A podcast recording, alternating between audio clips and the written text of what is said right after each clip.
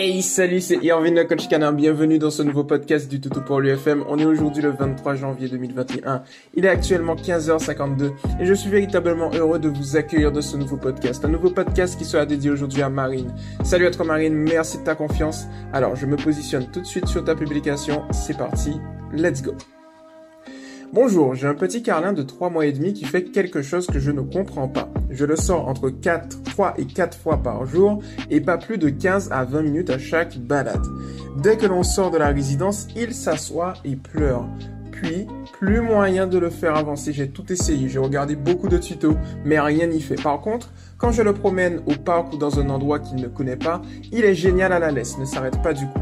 Aujourd'hui, j'ai essayé de le prendre à bras, pardon, en sortant et de le mettre à terre plus loin que la résidence. Et bah, ça a été nickel. Et à chaque retour, il court comme un fou pour rentrer. J'ai un peu de mal à le comprendre. Vous pouvez m'éclairer. Merci. Bien évidemment, je vais t'éclairer. Ici, je pense, Marine, que tu as affaire à un petit loulou qui essaye justement, tout du moins qui a fait un lien de cause et effet entre le fait que tu vas le porter ou qu'il va réussir à attirer ton attention et la position qu'il essaye d'avoir. C'est-à-dire que si par exemple, tu te rends compte que dans un contexte précis, c'est-à-dire euh, au niveau de l'entrée, si je me trompe pas, de la résidence, eh bien, il va s'asseoir, il va pleurer, il va rien faire de plus, il va pas bouger. Alors que quelques, voilà, quelques mètres plus loin, si tu le poses, par exemple, il va bouger de partout, il va plus faire ce comportement. J'ai l'impression que l'hypothèse la plus viable, c'est qu'il s'est dit, mais hmm, lorsque je suis là, eh bien, j'arrive à me faire porter par ma référente affective. Donc du coup, ben, je vais attendre et je vais essayer de faire mon entre guillemets mon petit caprice. Ça peut être une, hypothèse viable, tu vois. Et donc du coup, ça peut expliquer le pourquoi euh, tout est hyper cool, tu vois, euh, à l'extérieur, alors que euh, dans une zone spécifique, il va rien se passer. Ça, c'est une première hypothèse. La deuxième hypothèse, c'est que sur une base théorique, mais attends, bouge pas. Ça, tu l'as depuis. Est-ce que j'ai le truc? Il a trois mois et demi.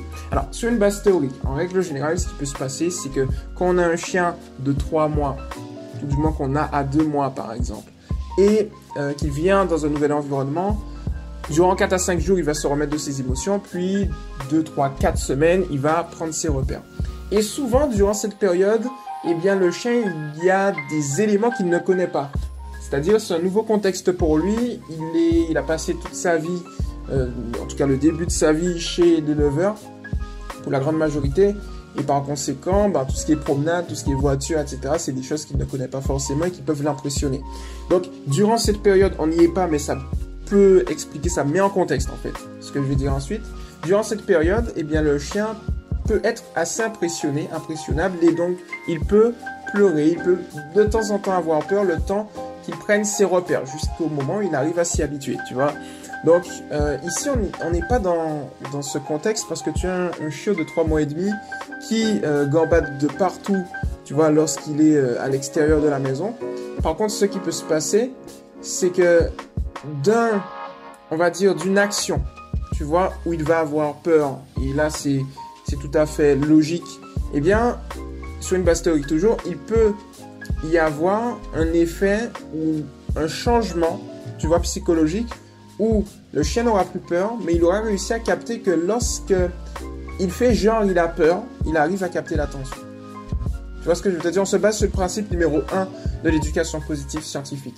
Un chien recherche deux choses dans sa vie, des récompenses et de l'attention, sachant que ton attention est une récompense. Mais parfois, c'est pas de son initiative.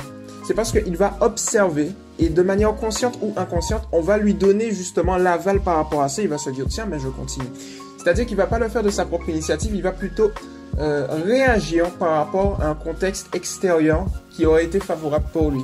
Et donc, si c'est très favorable pour lui, on se base toujours sur le principe numéro 1, il se dit, vas-y, je continue. Tu vois, ça peut être une hypothèse, pas forcément la réalité. C'est-à-dire que, en gros, ici, l'exercice que tu peux tester, si tu ne l'as pas encore fait, c'est stopper, l'observer, le regarder et attendre. Parfois, ça peut durer longtemps, très longtemps. Parce que si le chien, si on est sur la base où le chien, il essaye de capter ton attention. Et qu'il voit que pendant 5-10 minutes, il arrive à capter ton attention. Et que toi, tu te dis, bon, je vais résister. Mais il sait que pendant 5-10 minutes, il arrive à résister plus que toi. Il se dit, bon, 5 minutes de plus, 5 minutes de moins, j'ai tout mon temps. Et il sait que toi, non. Tout du moins, toi, tu sais que tu n'as pas tout ton temps. Lui, il le sait pas. Mais lui, il a tout son temps, en tout cas. Voilà, c'est mieux. Et donc, il peut durer 15 minutes, il peut durer 20 minutes, il peut durer 25 minutes, tu vois? Et donc, par conséquent, si tu craques, eh bien, il va se dire, bon, ben, voilà, on a monté la barre, mais elle craque toujours. Donc, il est patient et il continue. Donc, ça, c'est si l'hypothèse, je tiens à insister dessus, c'est qu'il essaye d'attirer de, l'attention. Vois, s'il essaye d'attirer l'attention, oui. On n'est pas, je pense pas euh, qu'on est dans une hypothèse où il a peur. Parce que s'il avait peur de l'extérieur, il l'aurait, quoique, s'il avait peur de l'extérieur, il l'aurait généralisé.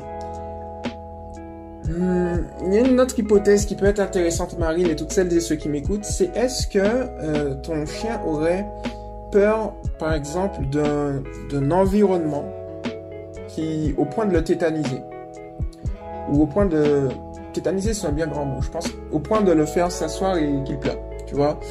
Euh, c'est possible aussi. C'est-à-dire que je te donne tout le spectre des hypothèses que j'ai et qui fusent comme ça parce qu'on est sur une stratégie, on est sur un podcast euh, que je dis one shot, c'est-à-dire que je ne fais aucun montage. Donc je réfléchis en même temps que vous. vous réfléchissez aussi et vous faites peut-être vos commentaires et tout. C'est plutôt cool. Faudrait que je fasse un jour, je le dis tout le temps, faudrait que je fasse un jour un live Twitch où on, va résoudre des problèmes éducatifs. Bon, on verra ça tout à l'heure, on verra ça après. Mais en tout cas, est-ce que c'est possible qu'un chien ait un contexte défini où il va pouvoir avoir peur? Ben oui, effectivement. Ce qui peut aussi expliquer, tu vois, Marine, le fait que à l'extérieur tout va bien, mais à l'intérieur, bon, peut-être qu'il a fait un lien de cause et effet qui n'est pas bon et qui le met en stress. Peut-être, peut-être, tu vois. Alors ici, qu'est-ce qu'il faut faire dans ce cas-là? C'est conditionner. Alors, l'environnement a du positif. Donc, dans un premier temps, ce que tu peux faire, c'est euh, le motiver à chaque pas qu'il va faire dans cet environnement, jusqu'au moment où il va sortir de cet environnement. Ce que tu peux faire également, c'est essayer de voir si tu arrives à le faire. Alors, il s'assoit déjà, donc c'est plutôt cool. Observe-le. Si tu vois qu'il arrive à ne plus pleurer, parce que parfois ça peut être, euh, tu sais, par, par moment.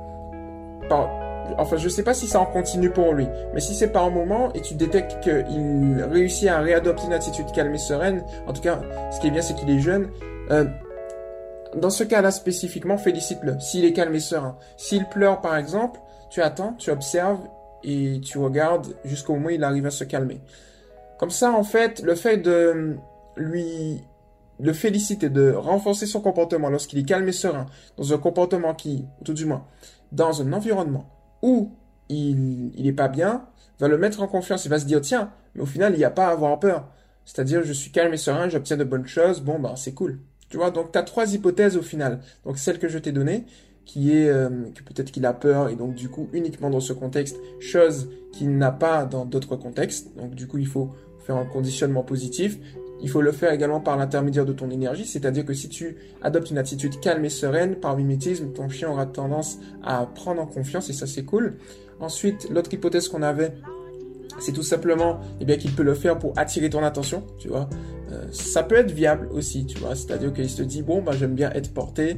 Euh, il y a eu, tu sais, c'est une validation euh, parfois inconsciente de notre part sur des petites actions ou conscientes, tu vois. Donc donc c'est ça, mais c'est souvent inconscient. Donc ça peut être cette hypothèse aussi. Et l'autre hypothèse, c'est celle où il, il, est impressionné partout. Mais cette hypothèse, je te la donne, mais cette hypothèse-là pour moi c'est pas viable parce qu'il a trois mois et demi. Tu as tu l'as sans doute récupéré à deux mois, donc huit semaines, et du coup la phase de je me remets de mes émotions, je reprends des repères à, voilà, de, je reprends les repères dans ce nouvel environnement, c'est clairement passé quoi. Tu vois, c'est c'est passé pour moi. Donc du coup on n'est vraiment pas sur ça. Et ce qui valide encore plus, euh, ou tout du moins ce qui invalide encore plus cette hypothèse, c'est le fait qu'il est bien, euh, voilà, autre part. Donc tu vois, c'est ça. Euh, notamment lorsque tu dis que lorsque tu le mets plus loin à terre de la résidence, et eh ben tout est nickel. C'est vraiment dans un contexte. Je pense que c'est les deux hypothèses que je t'ai données tout à l'heure là. Soit il a peur du contexte, ou bien soit il essaye de capter ton attention, mais en aucun cas il essaie de se remettre de ses émotions là-dessus.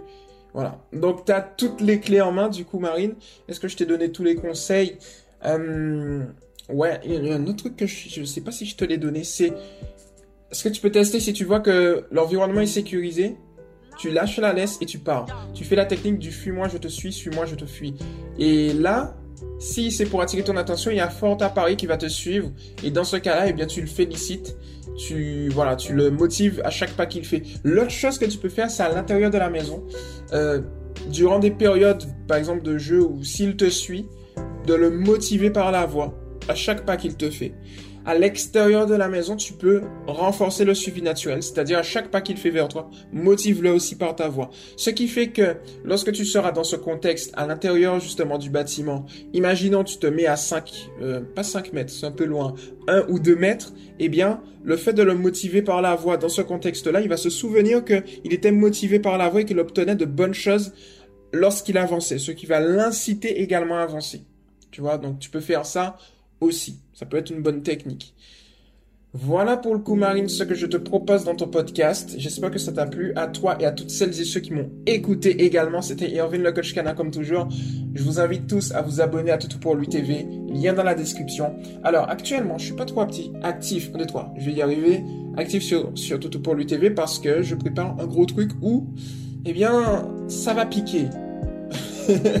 ça va être super cool, vous allez voir. En tout cas, ça va permettre de, de faire exploser la chaîne YouTube, d'avoir plein de contenu. Donc c'est pour ça que je me suis mis en retrait pour faire plus de contenu. Abonnez-vous. Voilà, et puis si vous n'êtes pas encore sur le mouvement Tout pour lui, c'est éducation positive pour le chien officiel entre crochets, tiré du 6 tout pour lui. Allez, c'était Erwin le coach canin et on se, on se dit peut-être ouais, à la prochaine vidéo. Non, c'est pas une vidéo, c'est un podcast. C'est un podcast Erwin. Allez, au prochain podcast. Ciao